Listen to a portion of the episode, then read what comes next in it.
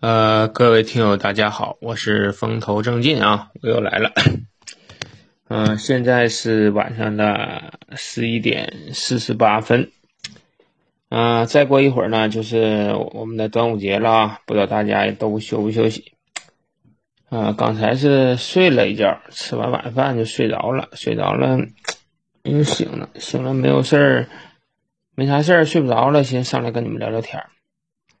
啊。嗯，嗯前一阵子啊，这个更新的比较频，也不是更新的比较频，是我上周的周末的时候录那个《谍影重重》啊，一下子就录了四期，四期我就早上留个心眼儿，我寻思咱撑开了播吧，嗯，天天让你们有有点事儿干，省得你们一次性的吃顶了，到时候就就就就不爱听了，怕一次性听腻了啊，所以说我就。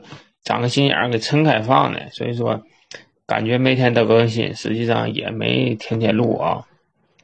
因为周一到周五啊，就是有工作，以后可能还没没有太多时间准备这个事儿。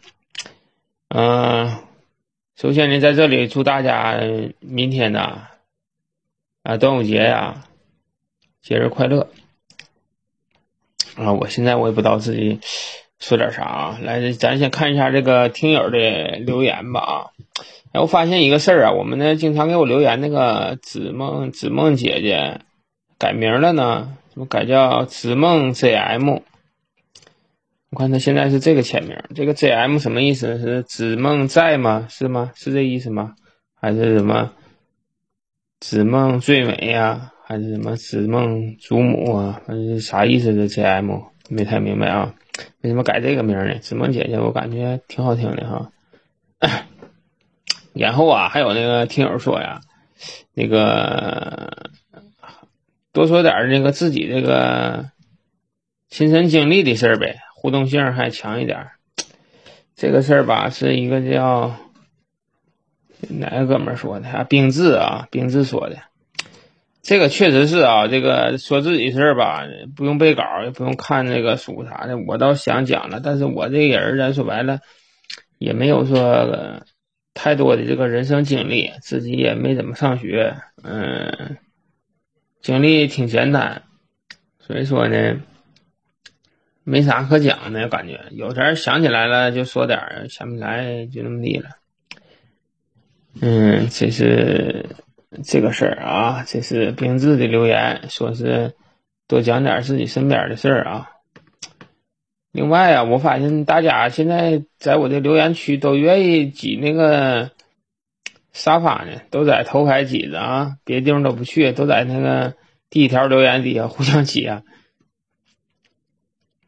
也也确实是啊，确实是讲这个科恩谍影重重这块这个留言互动啊，那那相对。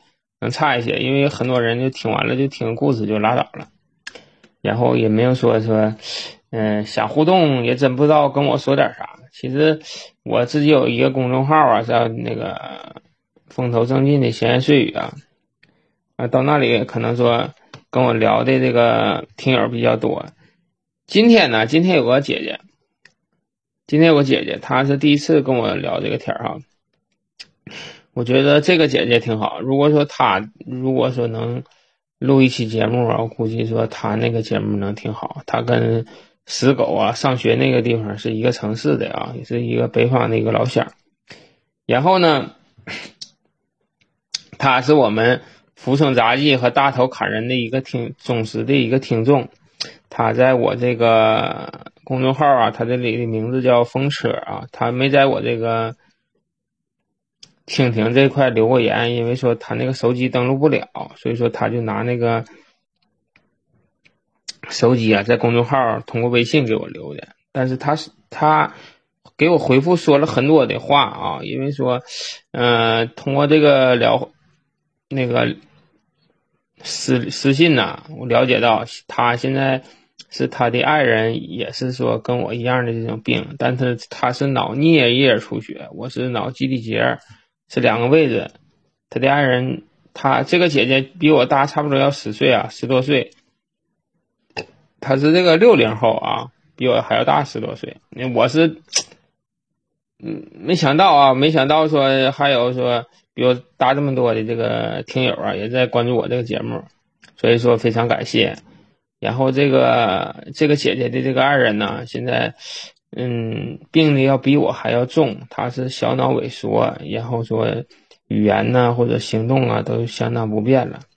这个姐姐以前是一个非常出色的这个育儿师啊，育儿师，她在。他们当地呀，已经是做到这个这个头牌这个位置了，在他们全市干的是最出名的。对育儿这套啊，他有很多很多的经验。我觉得这个姐姐如果说能够站出来，嗯，出几期节目啊，教教大家怎么带孩子，怎么育儿啊，我感觉这块应该能够那个对我们这些听友有一个很大的帮助。我就不知道这个姐姐能不能说。嗯，有机会能不能讲一期？然后她平时啊也是听这个马未都啊、高晓松啊、金灿荣啊、李玫瑾啊这些节目，这节目我也在听啊。我们大家有很多重叠的地方。然后呢，现在就是现在是因为这个脑出血的这个患者呀。私下的私信找到我，或者是给我留言的，我已经发现了好几个了啊，都是说我这种病，所以说怎么说呢？我在这里想对所有得我这病的这个病友啊说句话，说希望大家那个能够坚强起来，乐观起来，因为咱们这个病吧，属实是挺残磨人，但是也没办法，除了坚强没有办法。像那天。有一个听友啊，私信在那个公众号里跟我说呀，说那个风头正劲呢，你就讲一讲你那个怎么能做到这么坚强的呗，说一说完了，大家互相学习学习。我说这个，我给他回复怎么说的了？我说这个事儿啊，不用那个跟我学习。其实说这个。我之所以乐观，之所以坚强，是因为我没有办法，我也没有退路。我如果说要身体好好的，我可能说也是没有现在这么上进，也是说一天醉生梦死的，一天撒宝俩倒的，我也不寻思别的事儿了。我可能说没有说现在说这感情上这么敏感呢，这么细腻，因为说没没经过事儿。那个现在就不行，现在考虑事情比较多。晚上现在睡觉也特别少，我基本上一天能睡四五个小时就不错，因为我这脑袋老兴奋，你知道吧？他有这个脑袋有这个病灶，导致的这个没法进行这个深度睡眠。所以说呢，这个有的时候人坚强啊，真不是说嗯自己这个想坚强，而是说没办法，你想活着，你还想差不多，你只有这坚强这一条道就是说。无路可选了，走投无路了，就剩坚强这一条道了。你要不你就坚强，要不你就放弃。那现在对于我来讲，最有利的一个选择还是坚强，那就坚强呗。那咋整啊？不坚强咋整？是不是一点招都没有，一点招没有？所以说，希望说能听到我这节目的，跟我情况差不多的这个朋友啊，首先咱乐观点儿，这个病咱说真摊上了。你这一咱也没啥办法，除了说积极康复锻炼呢，那也就是这样。我我的我老姨呀，我亲老姨呀，那是我的亲老姨呀，跟我说一句话。我那有一阵儿我抑郁，但他跟我说完这句话呢，我可能想开了很多东西。他跟我说啥？他说那个外甥，我跟你说哈，你也别上火了，该你井里死的，你河里都死不了。你现在要是说你这病要是真就是说犯了，你没有没没办法治，那那也就是你的命了。但是他要不想收你呢，你就好好活着就完事儿了。你说我是你亲老姨，你说你这个病要是真再犯了，那你要是真是说就是走那条道了，你说谁也救不了你。我们当医生的也是，医生我们也有病死的，我们医生也有病死的，得个什么病自己都治不了，对吧？人嘛都是命，人我们那个大医生啊治得了病，我们治不了命，救不了命，只能治个病就差不多了。所以说一些病是治不了的。所以说你这个病啊，你就不复发呀，就挺好，你就像好人似的就活着。如果说真赶上了，你说你点儿背就是说老天爷要给你带走了，那你谁说啥也不行。就哪怕你现在一点毛病没有，你说上天要给你带走，你都一点招都没有。所以说活一天就是一天，就乐乐呵呵的。这是我老姨亲自亲口跟我说的，我感觉他也是品出来我这个人这个性格能够接受的这些话。虽说这个所有的事实都挺冰冷的，但是我感觉说他说了一句实话，我挺感谢他。而且在这他跟我说这些话以后，我估计我感觉我自己一些事儿我就想开了。想开了以后，逐渐的就就释怀了，就很少去想这个事儿了。我现在基本上，我要坐着，要是不动地方，这么聊天我感觉我也不知道什么，嗯，正常人差，我这反应也够，嗯，也行。现在目前来讲，还是说往好的方向去吧。因为在做这个节目之前，我没办法长时间说话，没有办法长时间说话。去年在二零一八年的时候，我基本上说十多分钟话，那眼前黢黑了，受不了了。但现在基本上还可以，还还可以坚持到半个多小时以上啊，就在这种不停的说。所以说，嗯，希望大家哈，在能够珍珍惜当下啊，好好的活着，乐观一点。所以。最近接触了一些身边的朋友，可能说由于这个疫情的影响啊，生活啊、事业呀都受到了很大的这个冲击。但是我希望说大家能够坚强起来，把这段时间挺过去。人一辈子哪有遇不上事儿的，是不？真遇上事儿了，咱们挺一挺，坚持坚持，过去了就好了。嗯，说了点废话啊。今天想说啥呢？我还真就不知道自己想说啥，就是醒了想聊一聊，不想把这个时间就自己那么待着。哎，现在是端午节了啊，节日快乐啊！现在正好是零点。这个端午节呀，我记得小前有点事儿想起来了，是什么呢？这端午节，嗯，是上山，我记得是上山。端午节爬山，端午啊，在那个我们。我小的时候，过端午的时候，过了端午天就开始正热了，就正开始往北往那个热这边走了。因为我这边是北方，可能是热的要晚一些。端午节，我记得在我上三四五六年级吧，就这几这几年的时候，我们那个小伙伴啊，年年都去上山。你岁数太小的时候不让去，家里边也也害怕。嗯，再大一点，三四五年级的时候，三四五六吧，就开始，嗯，我们那一个楼的几个孩子就开始，嗯，往山上跑了。那前是几点？三四点钟，天没亮啊，是天没亮。那前那个外边路灯也少，基本上就主干道有路灯，不像现在小毛毛道也有路灯。那前没有。哎呀，那前黢黑呀，那前的头一天。头一天，大家互相约定好，我们那前我们那个楼的孩子是，嗯，有大一年级的，有小一年级的，我是占个中。那天约好了，啊，我们第二天早上四点半啊，四点半起来，四点半起来，然后那个到时候谁先起来上楼下去喊去，喊名啊啊，起来呀，上山呐！俺家住一楼，就上那个窗户根儿那一敲窗户，人就起来了，就跟着去。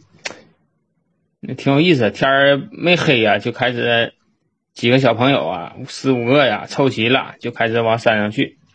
那前儿啊，我住市区啊，住市区。那四五点钟那前儿，虽说那天没亮呢，但是大马路上就已经全是人了。那前儿，那前儿那个人呐，没有什么过多的这种娱乐项目，他们对这个节日啊，都都特别重视啊，因为一年过节的时候。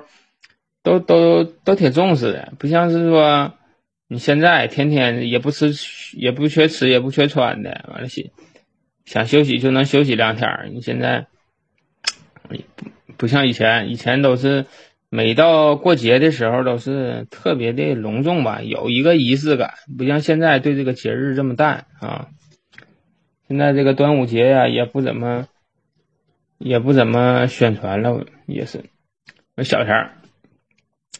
本来就约着上山的，上山那个道上已经是全是人了啊，全是人，楼前楼后的都开都开着，你就你就从那个咱家大马路往那个山上去的时候，你就能听着，哎，各个楼底下都有在那喊的喊名啊，约着上山的。那前家里都没有电话啊，为就就就那么喊，喊完了小孩也挺多，就往山上去。我们那前去那个山是，嗯，高尔山，抚顺市高尔山。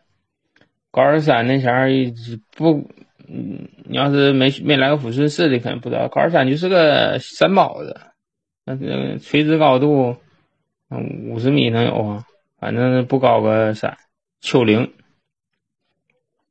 就那么个山包子，就往上就往上啊。那山包子上当时能有多少人啊？就人挨人呢。那山包子也就是结实，不结实，那山包子都得踩塌了。就那么些人上山，完了往山上。离大马路近的吧，这人就多；越往远走，人越少。完了，去上山上干啥去呢？就采那个艾蒿吧，是吧？采那个艾蒿，那哪有艾蒿？咱小孩也不认识，就是凑热闹玩但具体玩啥还都不知道。玩玩的还都挺高兴。走到高山底下，天就擦亮了啊，四五点钟了，开始往山上去。山上全是人呢，但是那前那人。山上啥也没有啊，不像说有个灯啊，有个什么庙会啊，没有，啥也没有，哎，啥也没有，就往山上去。去完了以后，也不知道以为自己是干啥去了，反正挺盲从，整个道上全是人，反正走的也挺乐呵。后来不是说得采那个艾蒿吗？那咱也不认识那个东西啊，那艾蒿后边应该是灰白色的，可以入药那东西，也没有，因为采不着艾蒿啊，采不着艾蒿不行，就上那沟岔子旁边就是。拔点那个柳蒿啊，咱们叫柳蒿，那个味儿跟那个艾蒿差不多，但是它那个那个长，而且那个长得粗壮，不像这个药材。回家反正是你多多少少得薅把草回来，哎，薅把草回来想别人家里的门框上，也不知道这个是个什么讲究啊。然后啊，那个再就是回来干啥呢？回来天就亮了，天亮了吃饭吧。吃饭我记得那前儿。端午节是顶鸡蛋，我不知道你们其他这个其他地域地区有没有说这这个那这个这个说的顶鸡蛋啊，煮那煮很多鸡蛋互相顶啊，顶完了自己家这盆啊顶完了，假如家里咱家煮了十个鸡蛋，选出来一个最硬的，以后就这个没碎了，然后就敲门上我李爷家，上俺家邻居家，他家又煮盆鸡蛋，然后。跟我李爷呀，和或者我李叔啊，咱们这顶鸡蛋玩那前儿也是哄着咱小孩玩呗，还也挺那啥呢。我记得是跟我李叔还有李爷顶鸡蛋的时候，他们那个拿着鸡蛋乐乐呵呵哄着我玩那前儿，我现在还能记得。然后我奶奶那前儿搓的那个红绳，拿那个各种线呢，搓的那个五彩线。然后给我和我姐都系上那个五彩线，记得那前还有讲究呢。嗯，得是下第一场雨以后，完了那个五彩线就得绞折了，就得扔到那个水沟里去，扔扔水里去。不知道这是个什么讲究啊？哎呀，那前儿也是那前儿过节有意思。然后，嗯，除了这个带这个红绳啊，那个我们那个。路边还有卖这个编好的那种红绳，上面是用那个有卖那个个跟那桃核刻的什么生肖啊，还有什么小框这些东西，然后还有什么小扫帚、桃木剑、小葫芦，反正啥都有，嗯，各种各样的。但是具体什么寓意不知道，但是就是小钱有卖那个东西。哎呀，现在一提这个事儿啊，就想起我奶了。我奶呢，在这个端午节之前呢，就开始张罗包这个粽子。我记得流程是这样的：啊，泡江米，然后泡那个粽子叶，然后拿那个江米放在粽子叶里包成那个三角形的，拿那个芦草啊，这个这个这个系上。俺家自从我奶去世以后，咱家就没人会包这个粽子。我妈也包过几回粽子，但我妈包那个粽子漏，一整一锅，那可哪都是的。后来就是买着吃了。那个粽子挺有意思啊。小前我特别能吃粽子，我奶包那个粽子挺好，它那个粽子没有那么大啊，就是挺小小小，完了正好够够吃。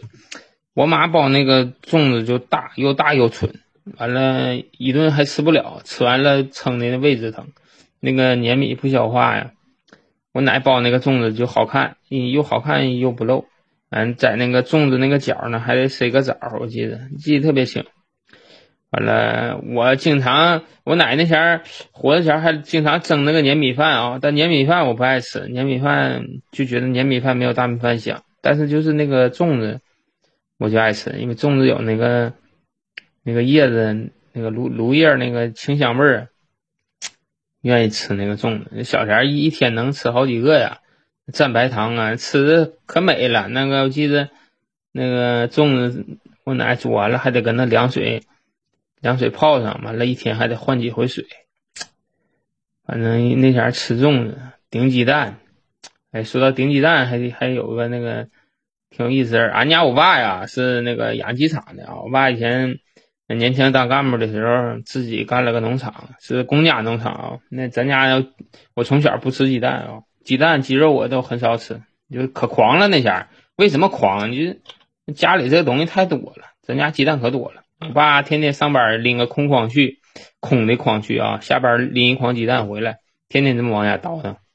这是我爸的这个这办过这个贪污腐败，我最大的一件事儿就是往家拎鸡蛋。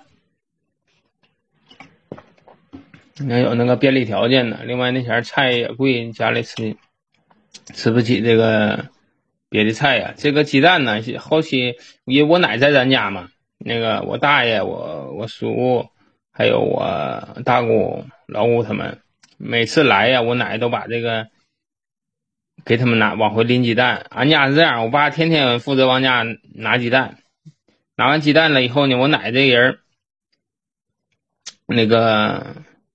不识数啊，就是算账什么都费劲。他这个没文化，然后他就把那鸡蛋呢查出来，四个鸡蛋就拿报纸包成一卷四个一卷四个一卷四个八个鸡蛋正好是一斤。那前鸡蛋也大，八个鸡蛋是一斤，四个一卷哎，两卷就是一斤鸡蛋，哎，这个儿子来了给拿几个，那个儿子来拿几个，女儿来都拿。俺家就是我爸一个人供着，就是这一大家子人吃鸡蛋。然后我从小还不吃鸡蛋，我这吃顶着了。因为有鸡蛋呢，我家里就很少买别的菜。今天鸡早晨鸡蛋糕，中午炒鸡蛋，嗯，完了晚上又煮鸡蛋，又腌咸鸡蛋，完了鸡蛋面，后来又什么鸡蛋炒这个酸菜，又炒炒辣椒的，反正一天天天吃鸡蛋，不省菜钱呢。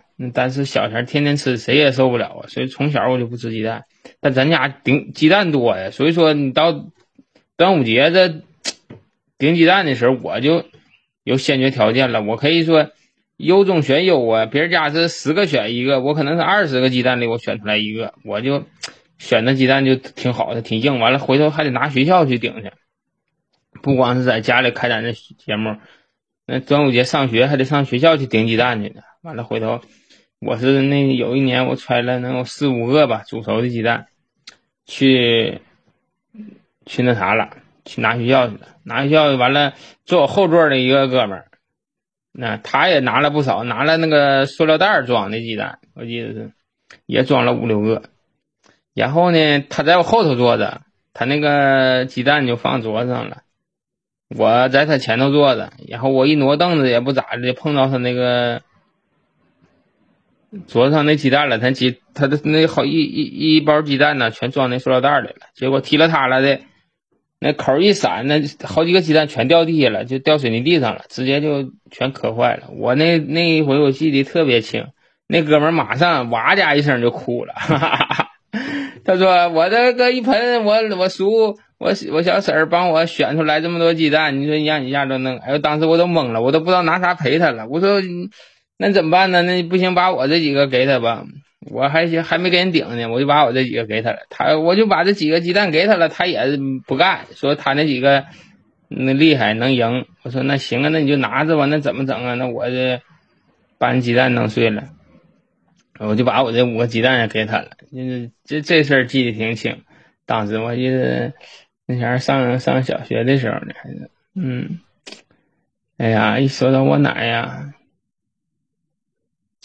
真真真挺想她了，真挺想她了。我奶是我小的时候是四我四岁，我姐五岁，我奶到到咱家来。我以前我可能说过，我那个我我奶领着我姐到咱家。我奶以前一直是。嗯，在我老叔家生活，我姐是跟我奶，在我奶奶寄养，然后我老叔结婚，我老叔又生孩子，后来我奶一寻思就过来了，带我和我姐两个孩子。我奶在我们这辈人只带过我和我姐，嗯，所以说我和我姐也是跟我奶时间最长的。在我十七岁那年，在我十七岁那年，我奶奶就过世了。今年我是四十二，我奶去世二十五周年，二十五年就这么快哈，二十五年。他刚去世的时候，我能经常我能想起来，但是现在是感觉现在想他的事就是几率呀，越来越越越小了。就是可能是偶尔时间会想起来，过年过节的时候会想起来。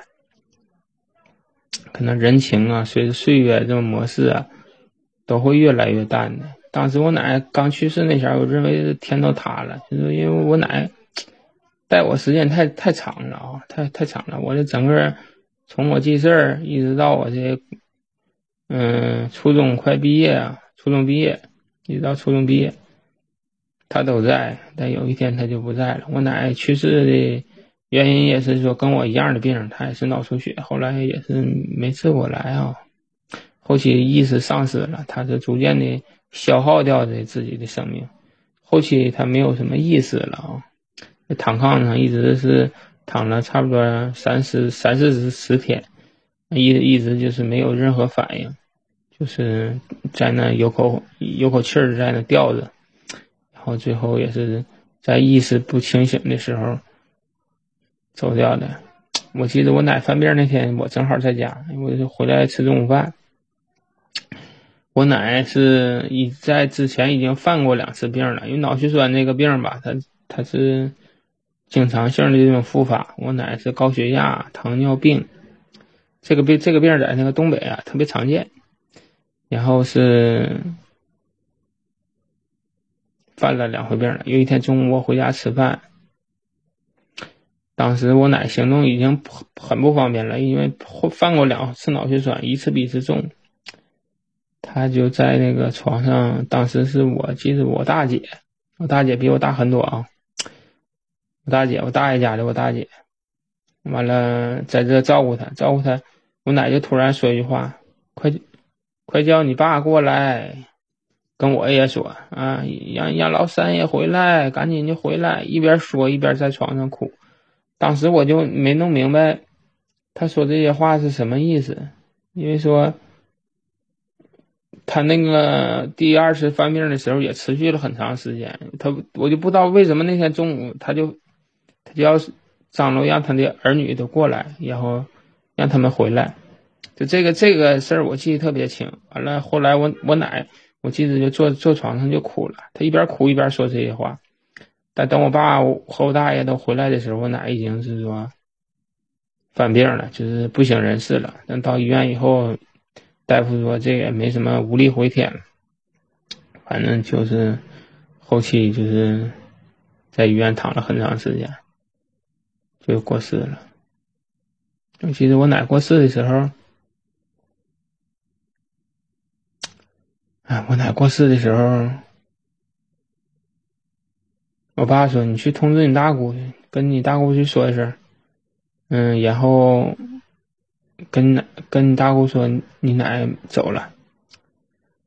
我大姑住的离医院特别近，因为当时我们是几家人这个值班来回这么照顾这个我奶，然后我就我就跑到我大姑家。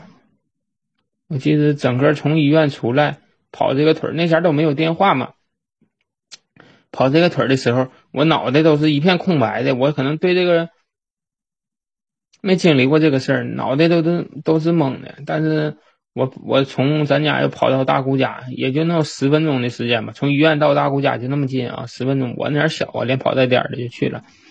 去完了以后，把大姑家门敲开了，完了，我敲开了，我我就我就想说，我奶走了，但是我我那个嗓子就就说不来话了。我敲开门，我看到大姑，我马上我就哭了，马上我就哭了，我就哭的很伤心，很伤心。我完了回头，我大姑看到我就懵了，哎，咋了咋了？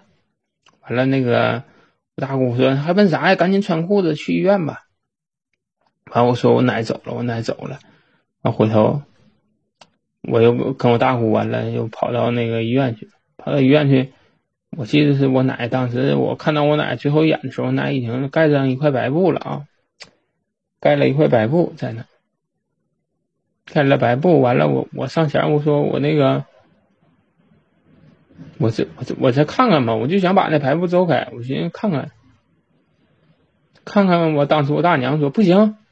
这孩儿不能动啊！这人都要走了，你他不能给他那个，不能让他那个不安心，所以说你就没让我接那个布。但是我小陈儿，我没有那个什么，我没有什么这个概念啊，就是说我不管什么礼数这方面我也不知道，反正就是就想看看。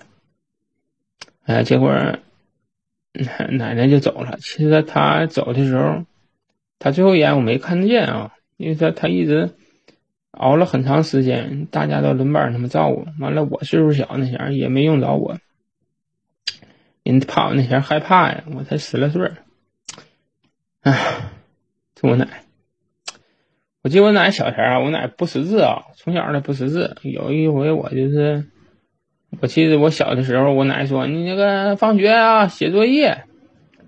写作业，那看书啊。小前我奶不识字，我就拿那个那前有故事会呀，还有什么故事大王啊，我记得那前就那种书，就我就摆那，我明目张胆就那么看，明目张胆那么看。完，我奶也不知道我看什么书啊，他就看我搁那看书呢。完了，我爸就回来问他，就就问我奶呀，那写作业没啊？他呀啊写了，看一下午书呢。其实看啥书，我奶他不知道哈。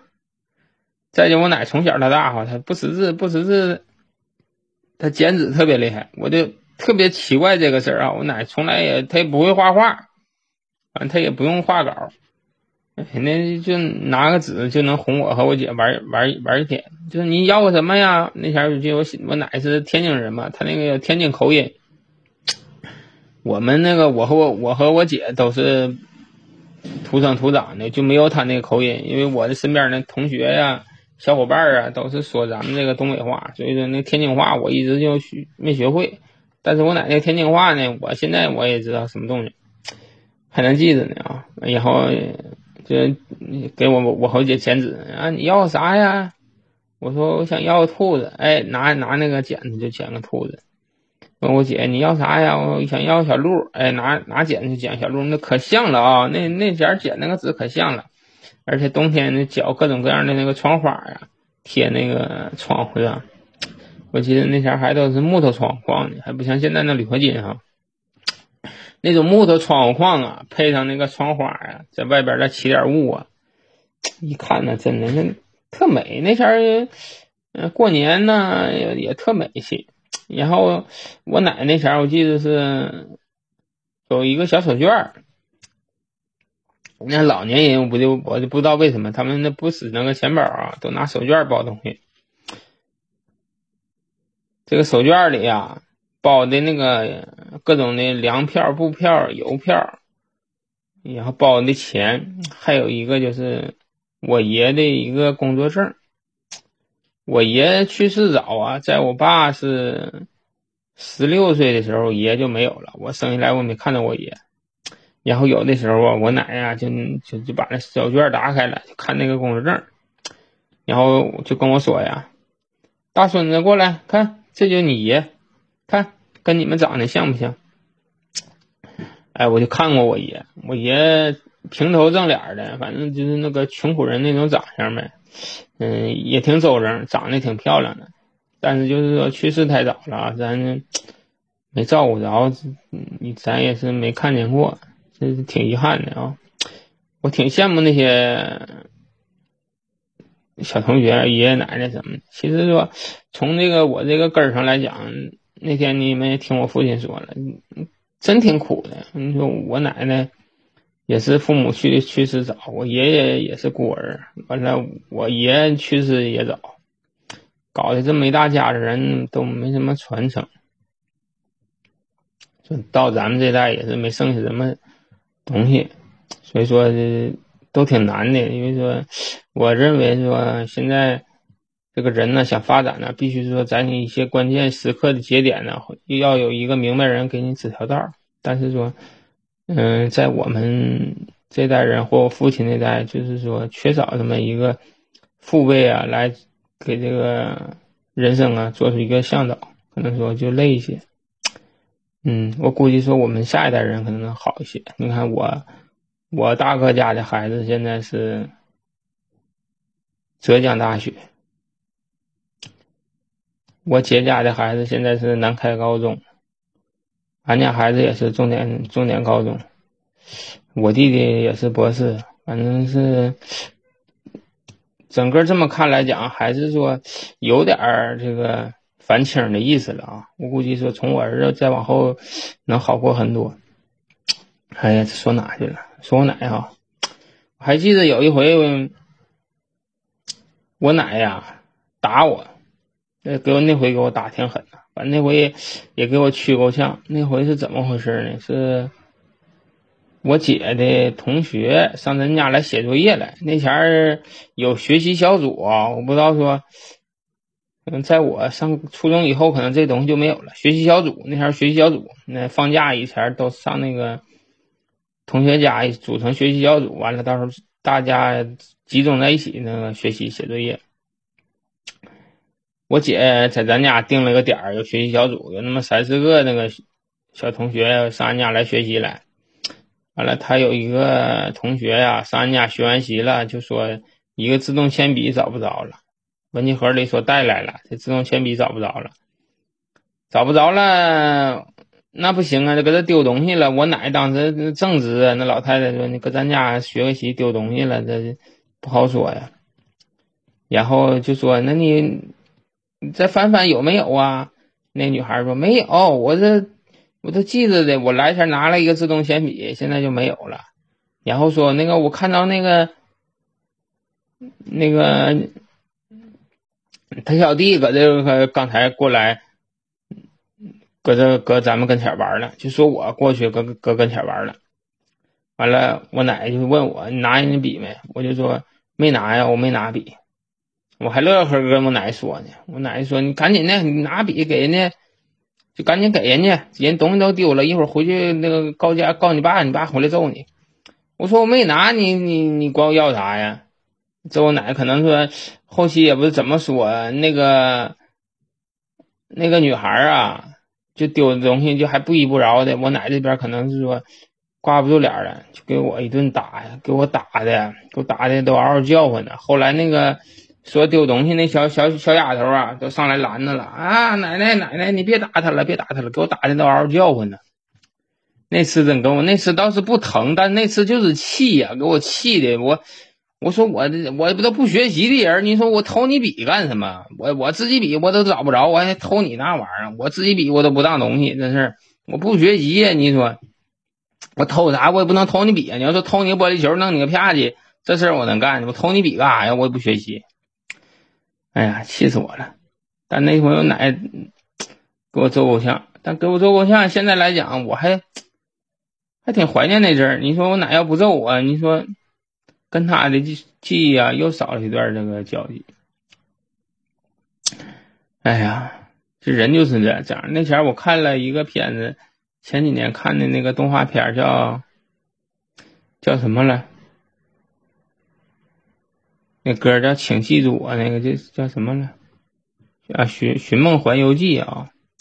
我认为这么多年看那个动画片，那个是最深刻的一个动画片啊，最深刻的一个动画片。没看过的话，可以去看过看一下，叫《叫寻梦环游记》。他那个他那个主题就挺好，说人人的终极死亡是遗忘啊，是遗忘。一个人在在在那个世界上再也没有人记住你的存在的时候，你就在整个的这个世界上就消亡了。他这个观念是特别特别特别特别的。呃，冷酷，但是也特别特别伤人，也特别特别现实的一件事情。你说，假如一个人你过世了以后，你世上所有的人再也想不起还有你这么一个人存在过，你说你在这个世界上不就真正的这么消失了吗？真正的终极死亡是遗忘啊。所以说，有的时候确实寻思，你说 我奶，要是我等我没了，等我也没了，等我也过世了。可能关于我奶所有的这些记忆啊，可能也是没有人再去提起了。因为像像我，像我俺家我女儿，他只是听我说过我有个奶奶，我小的时候跟我奶奶怎么样，但他对于他来讲只是个人名，对他也没什么触动，只是说他有一个嗯祖奶奶，嗯陪着我。生活过，照顾过我，但对他来讲，那只是一个故事，一个传说。那对他来讲，没有什么一个更深的一个感性的这个认识，因为他没见过呀。所以说呀，还是说呀，不要忘记啊，不要忘记，不要忘记说陪过你啊，爱过你啊，照顾过你啊，这些身边的人，不要忘记。其实，单身说不要忘记也好，是怎么也好，但是就随着这个时间的推逝啊，一些东西总是会，总是会慢慢遗忘，渐渐的这个忘却了。实际上，我现在就是，就是说，你最爱的人呢，最亲的亲人呢，离开你的时候，你都会感觉，哎呀，不行了，日子就是过不了了，过不了了，命不行了，这活不下去了。那过个三年，过个五年。过个十年，过个八年，你再提起来，也就是云淡风轻。就是遗忘这件事情就很可怕，很可怕。所以说，很多的时候，我有前睡不着的时候，我就总是想想想什么呢？就想我又遗忘了谁呀？你想这些问题。想一想自己曾经身边的那些人，还有谁在？还有谁走出了自己的世界？都会想一想，因为很害怕这个遗忘的那种感觉。就那天跟我爸聊天跟我爸聊天我爸说了很多说他父亲的事情。但如果他那天他不说的话，等他要是说我我父亲也也过世的话，这个故事就没有人再去记得了。我觉得就是说。记录下来是挺好的一件事情。那今天我把这个这段录下来，觉得也是挺好。以后等我年纪大了，要蜻蜓的客户端如果还有的话，我还能找出来，还能听一听。如果说那的那个时候我也真是说有健忘症了，或者是么一些东西记不起来的时候，把这些音频我还可以翻出来再听一听。哎呀，那还有什么？我奶跟我的这个交集。我记得我奶奶前儿特别爱听黄梅戏啊，特别爱听黄梅戏。有的时候电视演的时候，她还跟着哼哼。嗯，小的时候她不认字啊。我记得那前儿我小的时候，我奶奶都退休了，领我去他以前的厂子，一个纺织厂去开纸去。人家我记得那前儿我还能记得呢。人家告诉他啊，你就搁这儿。签个字就行。那天领工资还不去银行呢，得上单位去两天。然后就在那工资表上，我那自己随身的钥匙上有个戳儿，粘着那个戳儿，人家告诉他搁哪卡，他就卡一下。哎呀，每年烧纸的时候啊，还能想一想我奶奶的名字。我奶奶的名啊，可能我我女儿都不知道。我奶叫什么名？她可能说都都，哎呀，都是每年烧纸的时候，我都把名写在纸上，谁谁谁收，每年烧烧烧几片纸那前儿还能嘟囔嘟囔，跟我奶呀，还能说几说上几句话，然后一整年呢，可能一整年的时间呢，再想起他的时候，都不会超过三次。唉，其实今天跟那个同学啊在一起聊天，我也说，我说你这辈子别活那么累，不要以为什么他现在事业上有点不顺呢。我说你别别心思那么累，该咋地就咋地呗。你说一个人。别老放不下架子，以前干的都挺成功的，现在你说方方面面慢慢也不好，自己弄的也挺上火的，完还拉不下架子，你做一些别的事情，我说犯不上。我说这个世界上真正在意你的人呢，真正在意你的人，你掰个手指头算算，你看能查出来五个人吗？他那他也寻思老半天，他说没有这么多。我说那就得了，你活好你自己就得了，你想别人干什么呀？哎呀，今天乱七八糟说了这么多，一个啥正经事儿也没说。但是今天挺好，今天的小风挺凉快，外边下点小细雨，真是想我奶了，真想了。哎呀，想我奶叫我小名儿，哎，叫我吃饭。以前是每天天擦黑了，那前儿记得放学也晚，我记得咱们上小学前放学挺晚的，下午四堂课。放完学了还得搁外边再玩一会儿，那夏天天都黑了。完了，我爸我妈下班也晚，得六七点钟家里才能吃上那晚饭。然后天黑了还搁外头玩呢。我奶奶房前屋后的喊我呀，喊我小名儿，哎，回来呀，吃饭啦！哎呀，我那个声我现在还能记着呢。哎呀，现在再也没有人喊你回家吃饭了哈。长大了，现在也有电话了，用不着喊了。但是那种感觉真好啊，有人惦记你。哎呀，行，不说了，太晚了。啊，行，大家祝再次祝大家端午节快乐啊！再见吧，拜拜。